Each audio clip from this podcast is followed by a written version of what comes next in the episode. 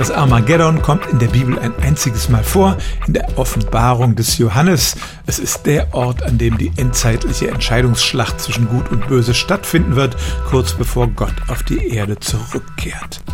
Die Bibel bezieht sich oft auf real existierende Orte im Nahen Osten und das ist auch hier der Fall.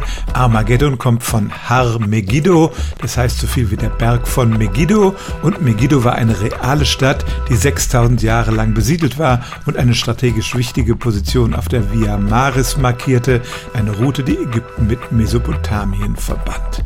Die Stadt war auch häufig umkämpft und vielleicht haben die Autoren der Bibel sie deshalb als den Ort für diese Entscheidungsschlacht ausgewählt. Und auch wenn der Name einen Berg suggeriert, eigentlich war dort kein Berg, sondern nur ein Hügel, aufgehäuft durch viele Schichten, die sich in diesen Jahrtausenden der Besiedlung aufgetürmt haben. Also die Entscheidungsschlacht von Armageddon mag eine fantastische Vision des Neuen Testaments sein, aber lokalisiert wurde sie an einem real existierenden Ort. Stellen auch Sie Ihre alltäglichste Frage unter stimmtz.radio1.de.